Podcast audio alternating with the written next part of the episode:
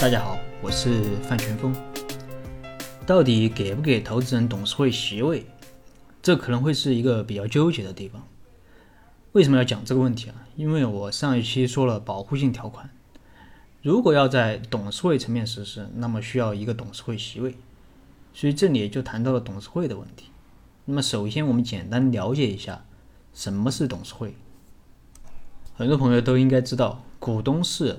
公司的所有权人，股东会是公司最高的权力机关，而董事会可以认为是最高的一个执行机关，去执行股东会的决议。这个决议怎么去执行，选哪些人去执行，执行的情况怎么样，这些一般都是董事会说了算。所以董事会向来是兵家必争之地。如果你是股东，想真正的介入管理。那么你就要尽可能的去争取董事会的席位，所以很多投资人都希望拥有一个董事会的席位，但究竟给不给，这会是一个非常头疼的问题。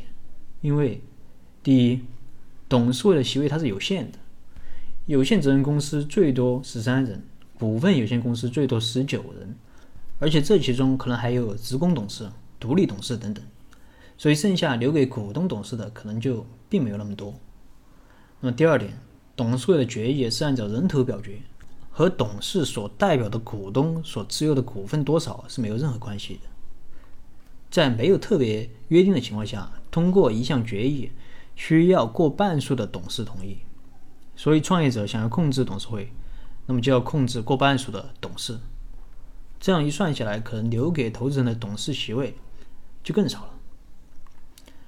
这里特别说一下董事长，很多人觉得董事长的权力很大。其实，在董事会，董事长也只有一票，他并不比其他董事拥有更多的投票权，这点要注意。第三，董事会虽然最多可以有十九人，但实际上人数并不是越多越好。其实这个很好理解，你想要高效的决策，肯定是人越少越高效，人一多，七嘴八舌，就很容易形成僵局。所以，综合这三点原因，我们创业者在给投资人。董事会席位的时候啊，一定要慎之又慎。